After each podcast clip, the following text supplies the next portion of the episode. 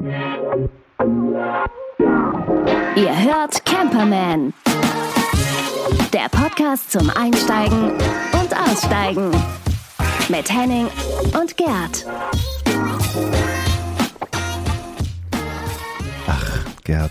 Hm? Es kommt mir vor, als wäre gar keine Woche vergangen. Das geht so schnell, nur rasend. schnell. Wahnsinn. Mach doch mal den Scooby-Doo für mich, bitte. Den kennt wieder keiner mehr. Heute ist Himmelfahrt, du. Heute ist Feiertag. Vatertag.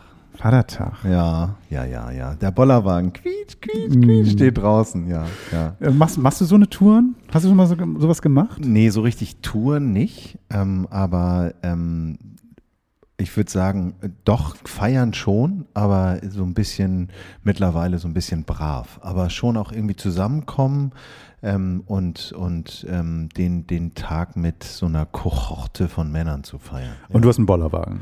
Nee, habe ich nicht. Ich habe ganz lange überlegt, ob ich mir einen Bollerwagen kaufe und so wie es Männer dann vielleicht auch so eigen ist, bin ich tief in die Recherche eingestiegen und habe mir alles angeguckt und der Buggy und der hat Luftreifen und die musst du haben.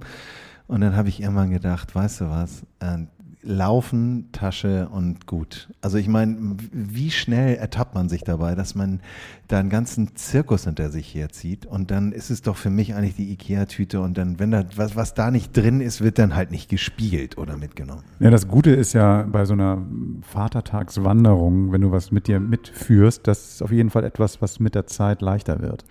Ähm, meistens sind ja dann doch irgendwie die Getränke dabei und die, wird- wird Die leichter. trägst du denn ja am Leib.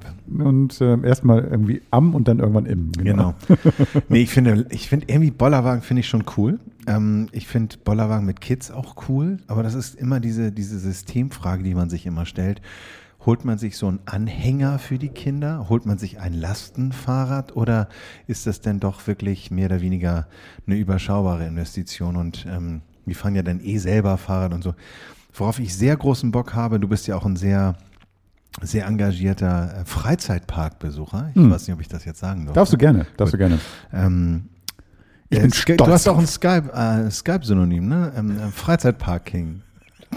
Ich trage eine Krone, genau. Die, die, kennen, die begrüßen mich schon, wenn ich. Mikrone. So, Genau. Bollerwagen, Perfekt. Äh, Kaffee rein, äh, Hund, irgendeiner, der nicht mehr laufen kann. Ich habe einen Geburtstag da mal gefeiert. Ja, und ähm, mit 20 Leuten. Ja. Ich habe dann vorher irgendwie Brote fertig gemacht, Hm. Getränke eingekauft und, und den Bollerwagen mit mir rumgezogen. Das war perfekt. Ja. Das war richtig geil. Ja. Und dann haben wir quasi, ich bin der Idiot gewesen, der den Bollerwagen halt gezogen hat. Ist ja mein Geburtstag gewesen. Aber das ist doof. Nee, nee, also ich habe auf die Waren aufgepasst.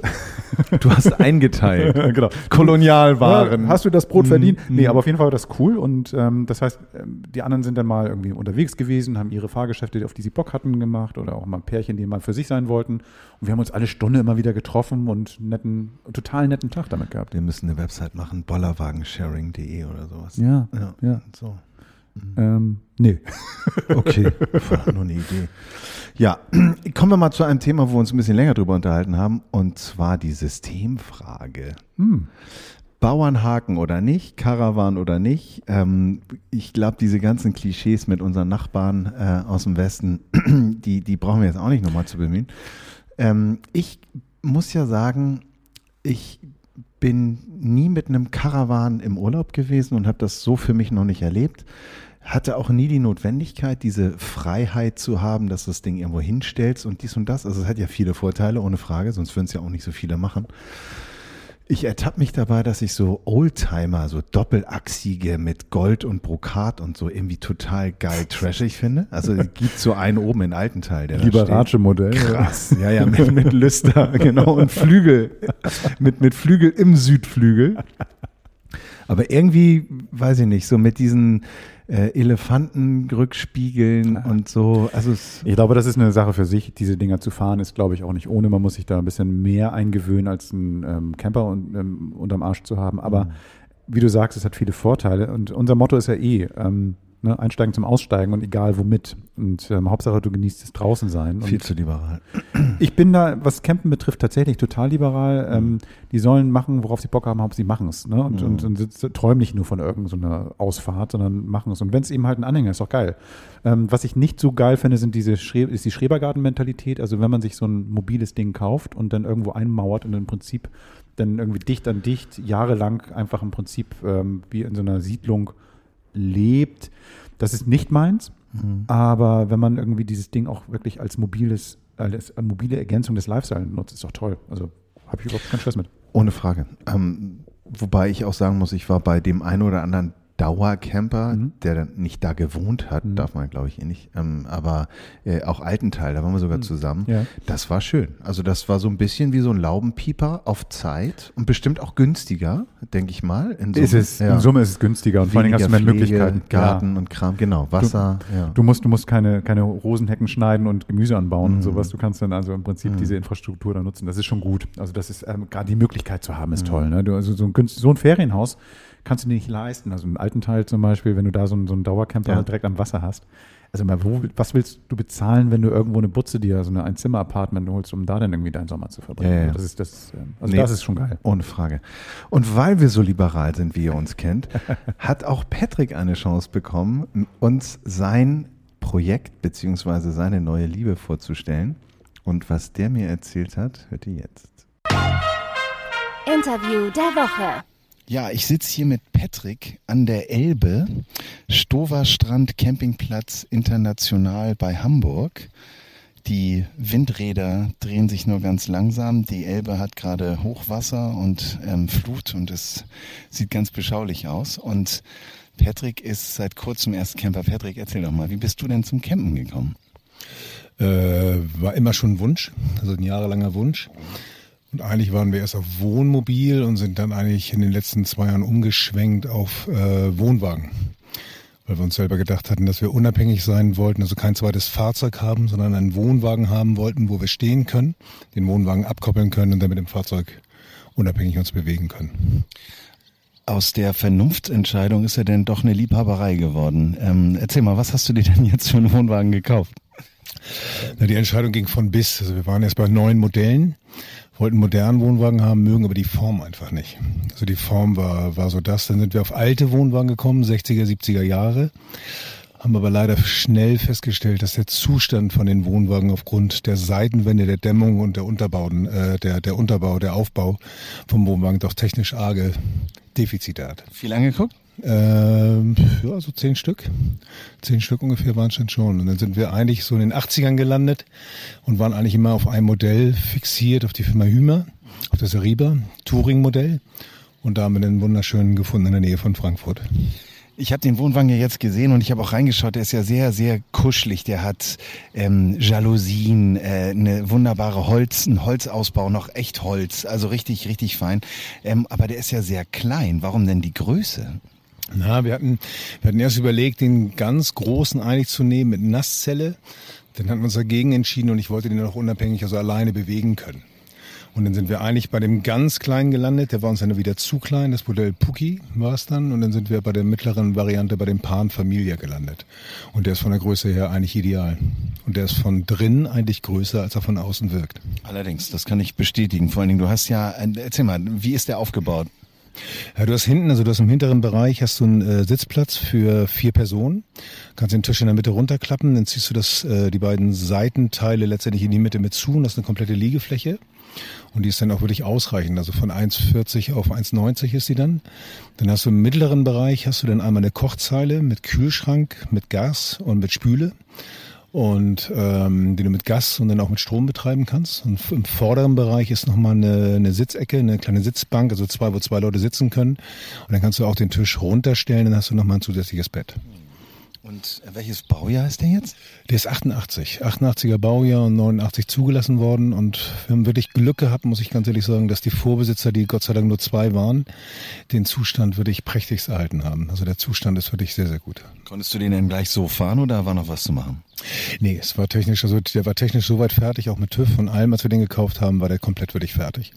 Haben wir natürlich noch ein bisschen innere in Richtung gemacht. Meine Freundin hat natürlich die äh, Polster noch neu bezogen, wir haben Vorhänge alles neu gemacht und haben letztendlich irgendwie einfach so eine kleine eigene Note noch reingebracht. So ein bisschen dekoriert noch irgendwie. Aber sonst war der technisch, muss ich sagen, vom Grundaufbau her war der wirklich perfekt. Und du sagst, es war immer ein Plan zu campen. Was ist denn jetzt anders in deinem Leben, seitdem du diese kleine, wunderbare, fahrende Wohnung hinter dir herziehst? Na, du gewinnst, du gewinnst hier wirklich eine neue, eine neue, freie, unabhängige Welt. Also ich mag gerne die Natur. Natur einfach würde ich, ich bin naturnah irgendwie und für mich in der Natur würde ich sehr, sehr glücklich. Und ähm, hätte auch am Anfang gedacht, ich bin kein großer Freund eigentlich von Campingplätzen. Und habe dann aber auch feststellen müssen, dass die Campingplätze nicht mehr das sind, was sie vielleicht mal wirklich waren, sondern dass sich mit der Zeit wirklich echt entwickelt haben und es gibt wirklich wunderschöne Campingplätze mit wunderschönen Plätzen, wo du wirklich dann alles letztendlich irgendwie hast, aber trotzdem sehr naturnah wirklich dann campst und auch wenig Kontakt zu anderen Leuten hast. Also du hast da wirklich deine Freiheit irgendwie, aber trotzdem dann auch den Luxus beim Campen wie Strom, fließend Wasser mit Duschen und sowas. Also schon wirklich schon schön. Ja. Ja, wir können ja das auch nochmal äh, ausweiten. Hier Stover Strand ist äh, diesmal, weil wir ja immer noch in der Corona-Krise sind, natürlich nur partiell bestellt. Äh, somit haben wir hier gerade sehr viel Platz, obwohl der Platz komplett ausgebucht ist. Aber das nur so am Rande. Ähm, Fotos stellen wir in den Blog. Danke dafür. Ähm, ich mache auch noch welche nachher. Ähm, aber wenn du jetzt über Campen sprichst und ähm, abseits der Zivilisation so ein bisschen zu sein und und und äh, für sich zu sein, was ist denn ein Plan, wo du mit deinem Caravan nochmal hinfahren möchtest? Äh, will ich eine komplette Europatour. Also der größte Wunsch ist eigentlich, muss ich sagen, die Zeit, die mir vom Job hier im Moment nicht so, ja, die ich nicht so habe letztendlich, aber eigentlich ist es, ist es so, dass ich gerne mal durch Europa fahren würde. Südeuropa oder gerne im Norden anfangen, eigentlich in Schweden, über Dänemark, dann würde ich runter und eigentlich dann gen Süden irgendwo in Frankreich oder Spanien, dann würde ich wieder in und zurück. Das ist eigentlich der Wunsch über ein paar Wochen. Super. Und das ist das Fernziel, das Nahziel. Was ist demnächst geplant? Ähm, demnächst ist wirklich geplant Plön. Wir fahren nochmal nach Plön irgendwie. Da waren wir letztes Jahr schon zweimal. Also ich habe den Wohnwagen auch erst seit letztem, letztem Jahr und wir haben im Spätsommer den Wohnwagen geholt und hatten die Möglichkeit, Gott sei Dank, ein paar Campingplätze noch zu besuchen. Waren auch unter anderem auch noch in Amsterdam, was auch extrem schön war. Und äh, das ist das nächste Ziel. Also wir fahren nach Plön, Naturcampingplatz irgendwie, da haben wir einen wunderschönen Platz. Und da wollen wir ganz gerne nochmal hin. Und dann eigentlich im Spätsommer ist das äh, andere große Ziel, nach Frankreich zu fahren. Oh ja, okay.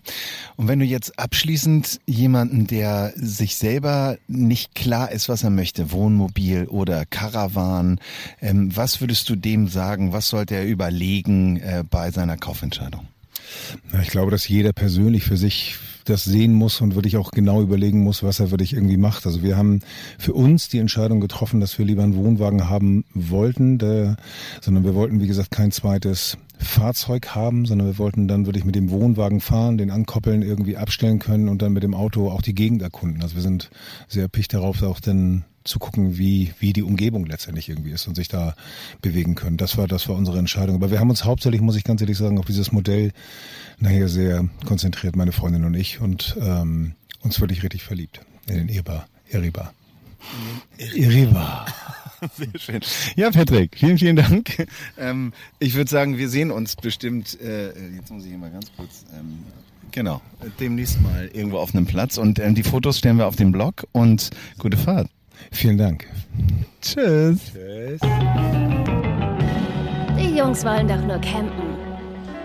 Ja, das ist Patrick. Patrick ist ein uralter Freund ähm, und ähm, ich finde das großartig. Ähm, aber was so ein bisschen meine Sorge, Patrick, lieben Gruß, äh, an der Stelle so ein bisschen ist es, wenn Patrick einsteigt, dann geht er groß, dann geht, dann äh, hat er erzählt mit seinen Stoßdämpfern da oben in dem Dach und so. Ich sagte, irgendwann kommen die Felgen und dann kommen noch ähm, flach Profilreifen-Dinger. Aber sind wir nicht alle so, dass wir irgendwie so manchmal, ähm, wir hatten irgendwie auch schon mal über Kaffeemaschinen und sowas Ja. gesprochen und über alle Dinge, dass wir, wenn wir so richtig so einsteigern in Dinge, dass wir da auch links und rechts vergessen und einfach auch irgendwie ein bisschen durchdrehen, oder? Ja, total. Also ich, ich kann nur sagen, und das ist diese schöne Metamorphose der Leichtigkeit und der Einfachheit. Ähm, seitdem Patrick das Ding hat, ist er total on fire. Und ähm, dieses Glänzen und diese Freude am Campen und des Rauskommens, das ist es doch, worum es geht. Und darum machen wir den Kram hier auch. Ne? Deswegen machen wir das und irgendwann, das ist toll, dass Patrick irgendwie auch Bock hatte, irgendwie ein bisschen was über sein Modell zu Mhm. quatschen. So, ich bin mal gespannt, ob ich den auch mal kennenlernen kann, weil, weil ich mag, ich mag ja eben halt auch so verrückte Wagen und, und geile Ideen und sowas. Ich, ich sag mal so, äh, das Schöne ist daran ja wieder, dass es auch so ein Relikt ist, weil es wäre ja ohne weiteres auch möglich gewesen, ich kenne die Namen alle gar nicht, aber so, so ein Mittelklasse-Ding mit irgendwie hohem Komfort. Aber er hat sich halt wirklich diese, ja, das ist ja so ein bisschen 60er-Jahre-Stube da gekauft oder 70er Jahre. Finde ich gut. In Stove gibt es doch auch diesen, diesen Elbprinzessinnen. Wie heißt das Ding nochmal? Dieses Elbe-Camp, ähm, wo die alten ähm, Wohnwagen auch im Kreis stehen. Genau. So, und das ist natürlich auch so ein Ding, weißt du, wo du dann so die alten Vintage-Dinger so wieder zum Leben erwächst und irgendwie mit Leben füllst auch. Also ich finde das schön. Ich finde das schön.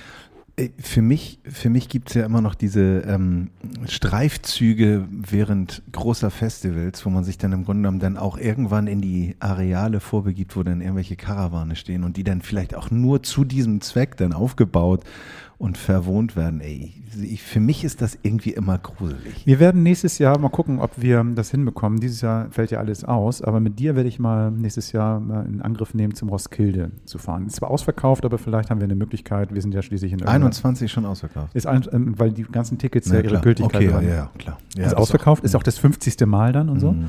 Aber dort passiert genau das, was du gerade gesagt hast. Die Leute bauen sich da eine Sache zusammen, wo sie drin pennen, wo sie unterwegs sind oder sowas. Das ist schon spektakulär. Und gruselig. Aber schauen wir uns an. Machen wir. Ähm, womit wir jetzt ähm, nochmal zu einem Ort kommen, den wir bleiben in Dänemark. ganz gut kennen. Wir bleiben in Dänemark. Roskilde? Stimmt. Los. Steh doch, wo du wohnst.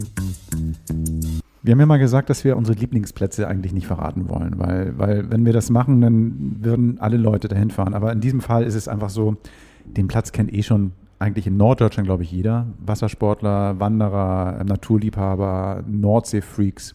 Hast du das mit deiner Frau besprochen? Ich habe nachgefragt, tatsächlich. Gut. Ich habe nachgefragt. Erlaubnis? Ich habe die Erlaubnis bekommen. Darf ich kurz mal den Zettel sehen?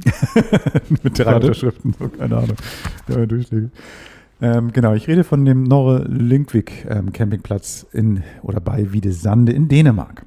Und zwar, wenn man sich Dänemark mal so anguckt auf der Karte und diesen Zipfel über Deutschland anschaut, ähm, auf der linken Seite ist die Nordsee. Dann fährt man also quasi über Kolding, links abbiegen, Esbjerg vorbei und dann ähm, Warde noch ein Stückchen hoch und so. Dann landet man irgendwann mal in diesem kleinen Ort Wiedesande.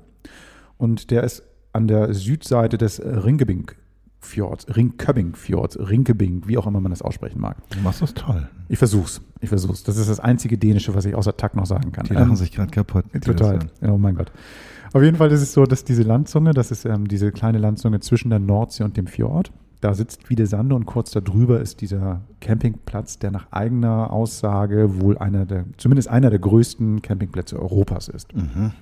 Ähm, das ist eine Fläche, die wirklich gigantisch groß ist. Ich hatte mal mit denen gesprochen, irgendwas von 25 Hektar oder sowas, keine Ahnung, wovon allerdings nicht alles ähm, ähm, zu, zum Campen zur Verfügung steht. Da sind Dünen, da sind ähm, Heidekräuter, da sind ähm, also viele Bereiche, die dann einfach, wo niemand stehen kann, was aber dafür sorgt, dass du viel Platz hast. Und auch, äh, ähm, selbst wenn es voll ist, immer noch irgendwie einen guten Blick hast auf die Natur. Mhm. Der Platz ist wirklich fantastisch, weil du dich auch hinstellen kannst, wie und wo du willst. Das heißt, ähm, es gibt. Wo du wohnst. Wo du wohnst. Das, ähm, am Anfang, wenn du reinfährst, gibt es zwar einige Plätze, wo du dich relativ gerade hinstellst. So. Also Parzellen auch.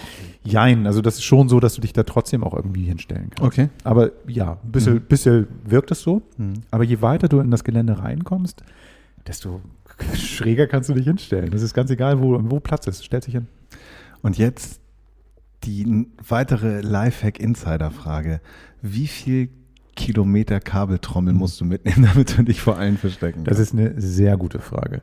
Ich habe eine 50er Trommel und die mhm. reicht an einigen Stellen nicht. Mhm. Ähm, das heißt, ich habe mir noch irgendwann mal eine Verlängerung geholt, damit ich mich auch mit Strom versorgen kann. Aber oftmals ist es auch so, dass du nette Leute da kennst, die oder kennenlernst, die dann, wo du dich dann wieder an deren Trommel ranhängen kannst. Das funktioniert ganz gut. Aber eine 50er sollte man schon dabei haben, das, das macht schon Sinn, weil einige Plätze sind doch tatsächlich von diesen Verteilern ein ganz schönes Stück entfernt. Gerade wenn du in den Dünen stehst, wo nicht an jeder mhm. Ecke dann irgendwie so ein Verteiler hingebaut werden kann. Zweites Problem an den Dünen ist, wenn du ein bisschen unvorsichtig bist und ähm, mit einem Wagen fährst, der auch sehr schwer ist, vielleicht dünne Reifen hat, ich spreche hier nicht von Günni, nein, kannst du auch mal schnell in den Dünen feststecken. So, das kann passieren, weil du dich überschätzt oder den Weg unterschätzt hast und ähm, oder die, den Bewuchs so, ja. so ja. falsch eingeschätzt hast und auf einmal steckst du da drin und musst rausgezogen werden. Ähm, das kann schon mal passieren. Aber im Großen und Ganzen ganz geil, weil du diese Freiheit halt hast und gerade außerhalb der Hauptsaison ähm, eine schöne Auswahl an Plätzen auch hast, also die mhm. dann auch wirklich weit weg sind. Du hast ähm, in die eine Richtung hast eine riesen Düne, die ist so, ich schätze mal 15, 20 Meter hoch. Da musst du drüber um dann an dem kilometerlangen Strand zu kommen. Der Strand ist dann also von der Düne nochmal zum Wasser vielleicht so äh, 30, 40 Meter weit, dass du dann auch wirklich Platz hast, links und rechts, so weit du gucken kannst, Strand.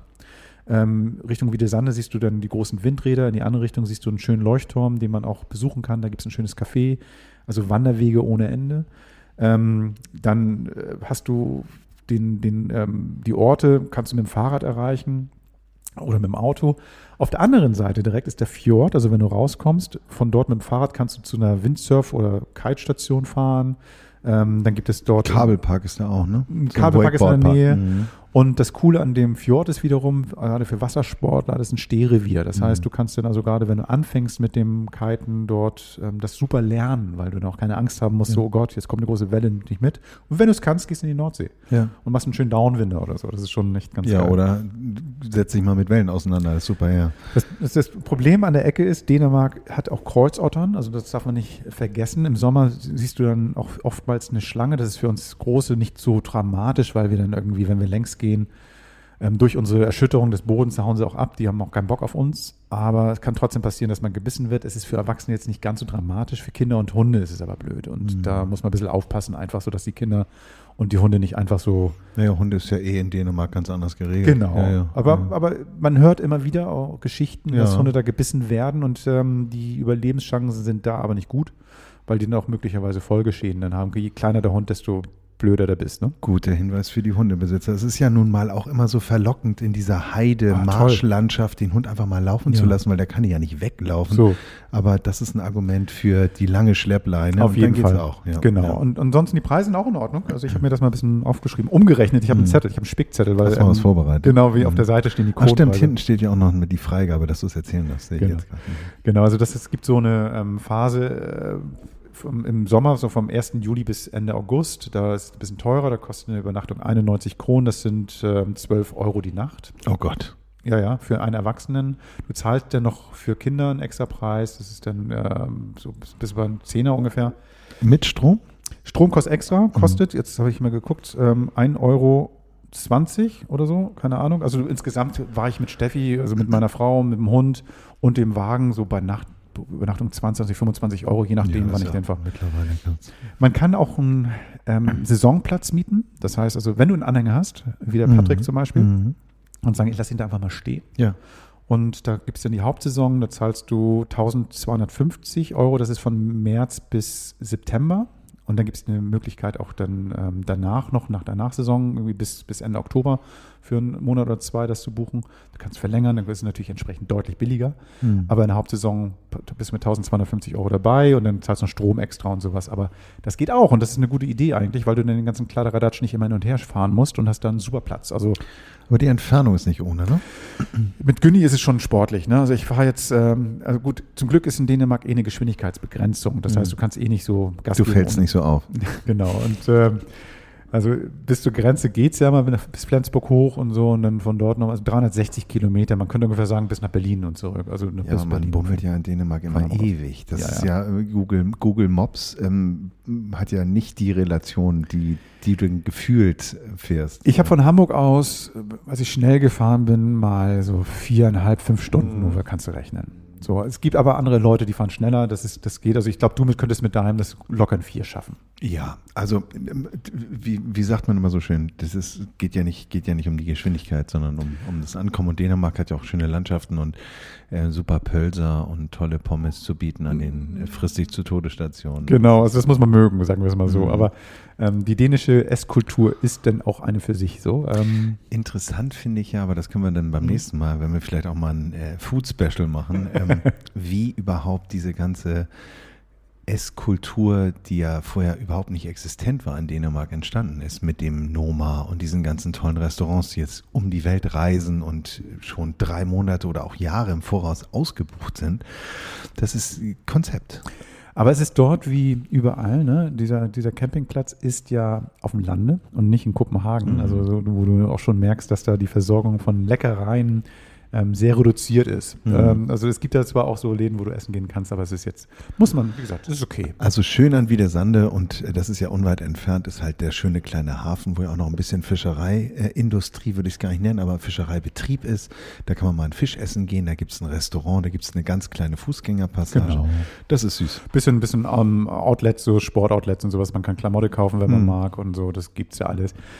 Ähm, toller Platz. Ähm, gibt, achso, ein Schwimmbad ist noch dabei. Man kann dort auch, ähm, ja, relativ großes Schwimmbad sogar. Man kann dort für kleines Geld dann auch noch dann das nutzen. Es gibt ähm, eine große Küche, die du nutzen kannst. Ist super. Also mit mehreren Backöfen. Ah, und, Dänemark und, ist ja immer geil. Ja. also wirklich ein super komfortabler Platz. Ähm, eine ganz kleine, dämliche, muss ich ehrlich sagen, Hütte, wo du dann Fernsehen gucken kannst und ähm, wo dann abends dann die Leute sitzen und bei schlechtem Wetter ihr Bierchen trinken. Die ist einfach wie so ein, so ein kleines Gartenhäuschen, also nicht, nicht sehr hübsch. aber Mit- mit irgendwie auch Schuhschirm. schon wieder urig. Ja, oder? urig, alles urig. Ähm, und was cool ist, viele Kiter sind halt da und entsprechend ähm, findest du auch immer Anschluss, wenn du auch in diesem Sport unterwegs Mhm. bist. Geiler Platz, fahre ich auf jeden Fall mehrfach im Jahr hin. Ich hoffe bald wieder und ähm, genau, kann ich euch nur ans Herz legen. Haben wir auf dem Blog hinterlegt. Sag mal die Namen bitte nochmal. Norre Linkwick heißt er. Ah ja, Norre Kann Linkwick. ich eh nicht aussprechen. Alles klar. Kommen wir zum nächsten Punkt. Ausgepackt und ausprobiert. Das Produkt der Woche. Wir bleiben nachhaltig und diesmal habe ich ein Produkt mitgebracht und zwar ist das ein Becher beziehungsweise eine Herstellungstechnik, die aus recyceltem beziehungsweise altem Holz und recyceltem Kunststoff hergestellt wird. Und zwar sind das Produkte der Firma Kupilka. Ähm, die gibt es seit 2003 und mittlerweile gibt es Becher in verschiedenen Größen. Es gibt Besteck, es gibt Teller, es gibt irgendwelche Anrichtschalen. Und diese ähm, Essmöbel werden produziert aus 50% Holzfasern und 50% Propypolen. Poly, Polypropylen. Es ist, als wenn der Fischers Fritze, ja, ja, Fisch, genau. Frisch. Donald Trump spricht ähm, das ähm, Vakzin aus. Ähm, Polypropen, so war das, genau. Ähm, das heißt, es ist ähm, ein sehr nachhaltiger äh, Prozess. Und das Schöne ist, wenn man diesen Becher irgendwann nicht mehr mag, ähm, ich gehe jetzt speziell auf den Becher ein, dann wird das Ding auch wieder komplett, also ist es komplett recycelbar. Ähm, entstanden, das fand ich ganz, ähm, Du hast ja bei Plastik normalerweise das Ding, dass du es nicht unendlich machen kannst, ne? Das ist so. Die Kette kann ich dir jetzt auch nicht Mhm. darlegen. Da ist jetzt auch kein Bio-Label oder irgendwas drauf. Auf jeden Fall ist das recycelt, aus Recycling hergestellt. Super. Äh, du kannst es auch in die Geschirrspülmaschine äh, tun. Du kannst es auch äh, bis zu einem gewissen Grade auch temperaturunempfindlich. Ähm, und entstanden ist es halt einfach ähm, der Name auch aus dem äh, Wortstamm Kupi, was äh, auf ähm, Finnisch äh, kleine Tasse heißt.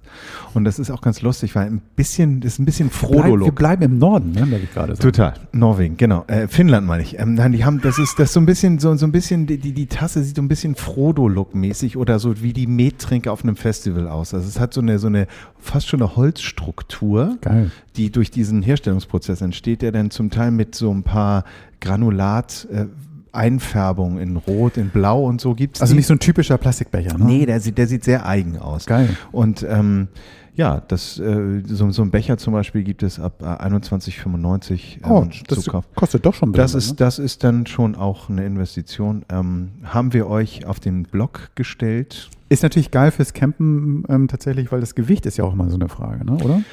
Die sind jetzt nicht unbedingt leicht, die sind, würde ich mal sagen, auch eigentlich unkaputtbar. Das heißt, du Mhm. kannst so ähm, durch die Wildnis und bis ans Ende der Welt damit reisen. Das ist super, weil man, bei mir Ja. schüttelt das auch manchmal ganz schön. Darum habe ich ja, Ja. die Emaillebecher und das Ja. ist ähm, super. Ja, ja, ja, ja, ja. Nee, und, und ähm, ich sag mal so, der, der der Look ist äh, Geschmackssache. Ähm, ich finde, das sind schon Handschmeichler, auch aufgrund des komischen äh, geformten Griffs, der ja eigentlich nur aufliegt auf der Hand. Also das heißt, du trägst den Becher eigentlich immer in der Hand und fasst ihn nicht am Griff an.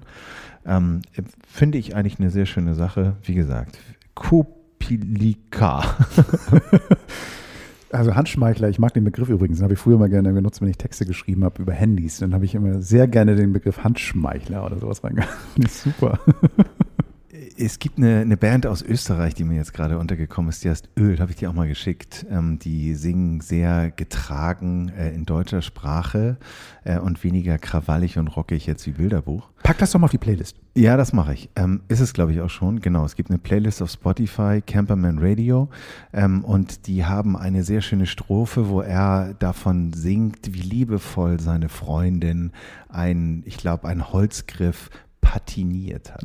Sehr schön. Ja. Och, ich mag Das dazu. Also die Vorstellung. schon. Patinierte Becher. Ich glaube, ein Kunststoffbecher wird nicht patiniert. Aber schauen wir mal. Die Jungs wollen doch nur campen.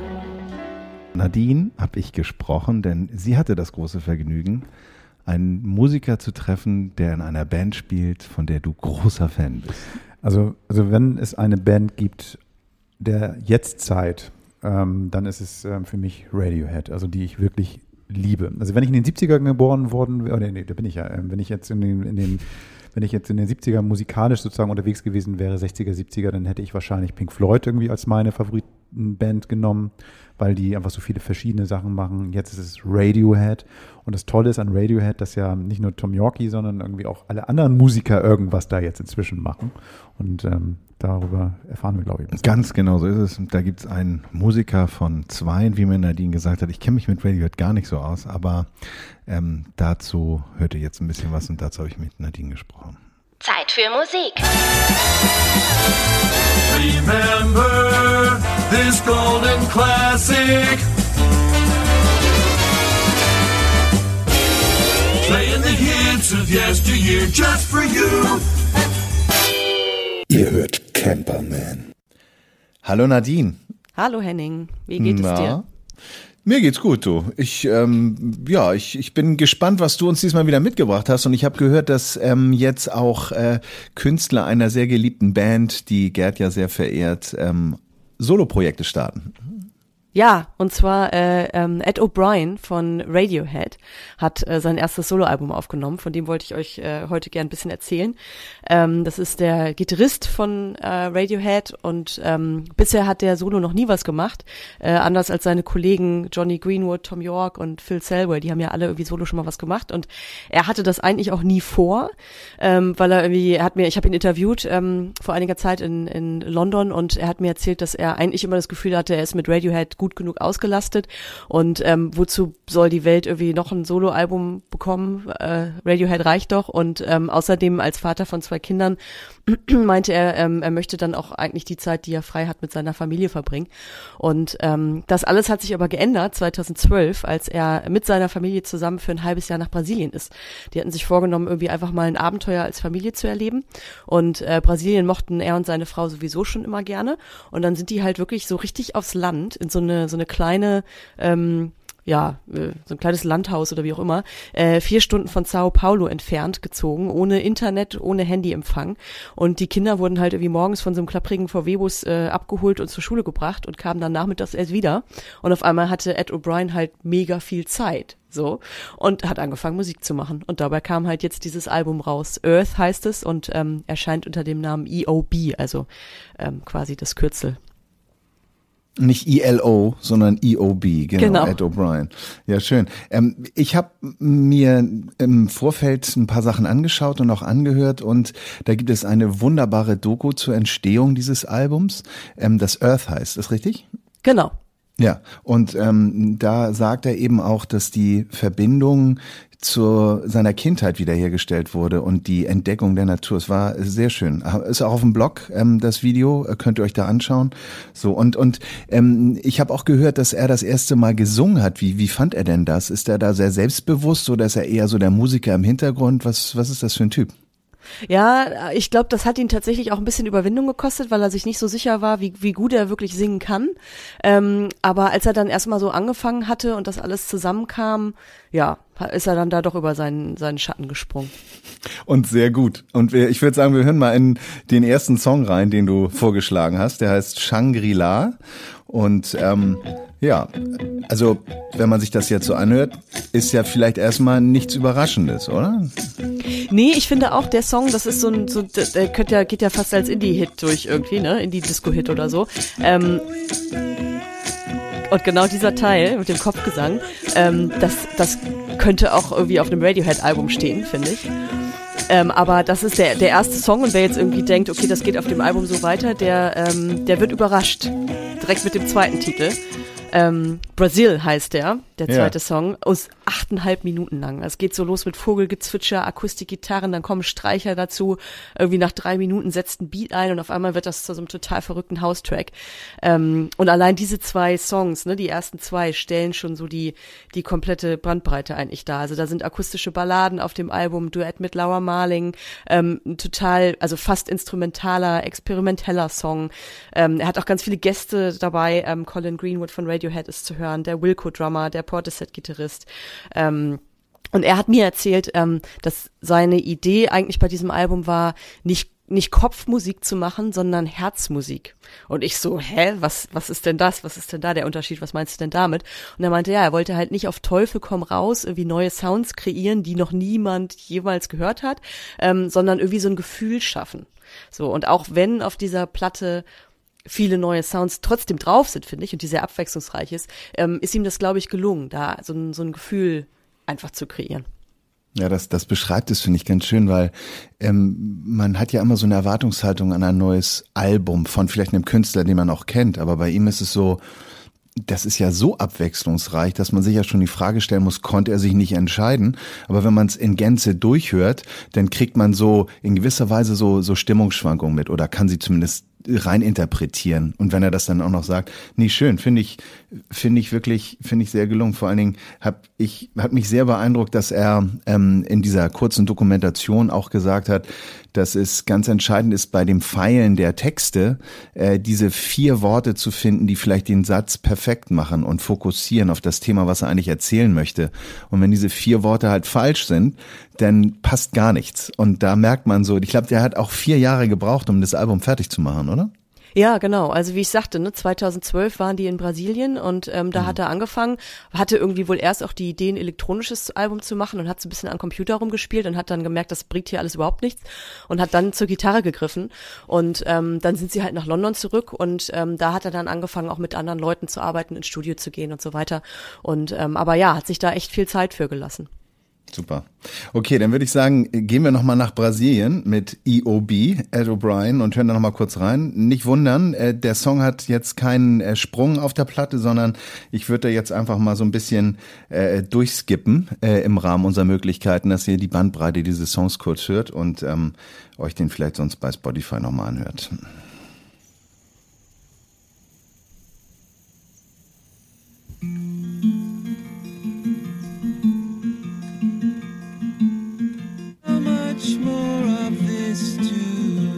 Fast Beatles, ne?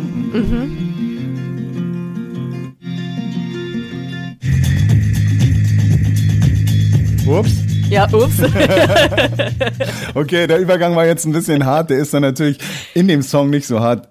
Großartiges Stück. Und das Video dazu ähm, hat mir auch sehr gut gefallen. Das äh, zeigt ja in gewisser Weise auch seine Reise, die er mit dem Album gemacht hat, nämlich raus aus der Großstadt London, rein in die Natur. Ähm, Finde ich sehr schön umgesetzt und der Song passt auch perfekt. Er meinte auch, das tat ihm total gut, aus London rauszukommen und ja, einfach diese, ne, die Natur um sich zu haben, mal ein ganz anderes Erlebnis, auch Brasilien, eine ganz andere Kultur, andere Sprache und so. Und das spiegelt sich halt auch in dem, in dem Titel natürlich wieder, Earth und dem ganzen Thema so des, des Albums. Er hatte ursprünglich ähm, als Arbeitstitel The Pale Blue Dot, ähm, so heißt ein ähm, Buch von einem Astronomen, Carl Sagan, ähm, genau. der dieses Buch geschrieben hat, inspiriert von einem Foto, das aus dem Weltall von der Erde aufgenommen wurde. Also wo die Erde wirklich nur so ein kleiner blauer Punkt war.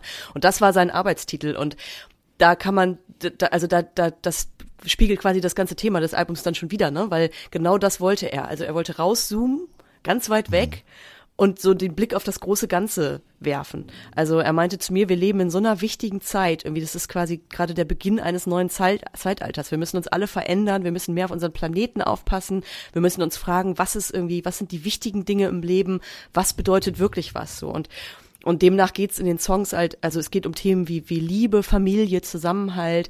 Er verarbeitet aber auch den Tod eines, eines, ähm, ah, ich glaube, es war sein Cousin, Entschuldigung, Gott. Ähm, und äh, Brasil zum Beispiel auch seine eigenen Depressionen, die ihn, äh, die ihn viele Jahre auch begleitet haben. So und ähm, demnach genau, also das, das große Ganze, die the heavy stuff. Ja, The Heavy Stuff, aber finde ich sehr ähm, zugänglich und eingänglich äh, umgesetzt. Nee, wirklich toll. Und es passt ja auch perfekt zu dem, was wir eigentlich auch mit dem Campen verbinden. Also raus in die Natur, entschleunigen, off-grid, also keine großartige Vernetzung, sondern im Grunde genommen auch sich mal äh, an der Natur zu erfreuen. Und von daher hätte man das nicht besser aussuchen können, Nadine. Vielen, Ja. vielen Dank für, für diesen schönen Tipp. Ähm, ja, und ähm, dann bin ich gespannt, was nächstes Mal kommt. Ich habe schon eine Idee. Na dann. Also, mach's gut, Nadine. Bis dann. Ja, danke Tschüss. du auch. Bis dann. Ciao.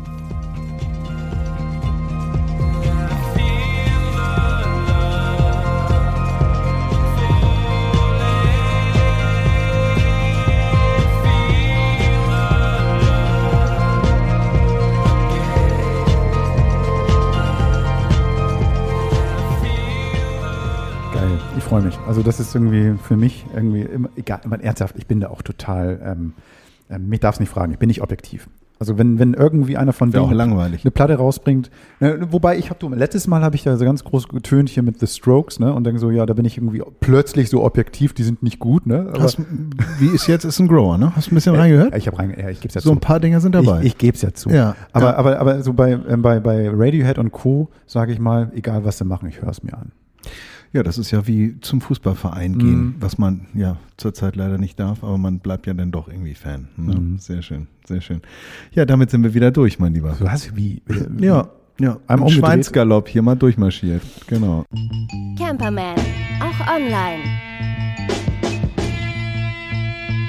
Unter camperman.de. Wir sind auch im Internet ähm, ähm, erreichbar unter camperman.de. Und da findet ihr nicht nur zu dem Becher, zu dem Platz, den ich euch vorgestellt habe, zu dem ganzen Gedöns, über den wir gesprochen haben, eine kleine Sache, sondern ihr könnt uns auch einen Kommentar hinterlassen, Wünsche äußern und den Newsletter abonnieren, mit dem wir euch ab und zu mal informieren, so was wir gerade so Neues auf der Pfanne haben.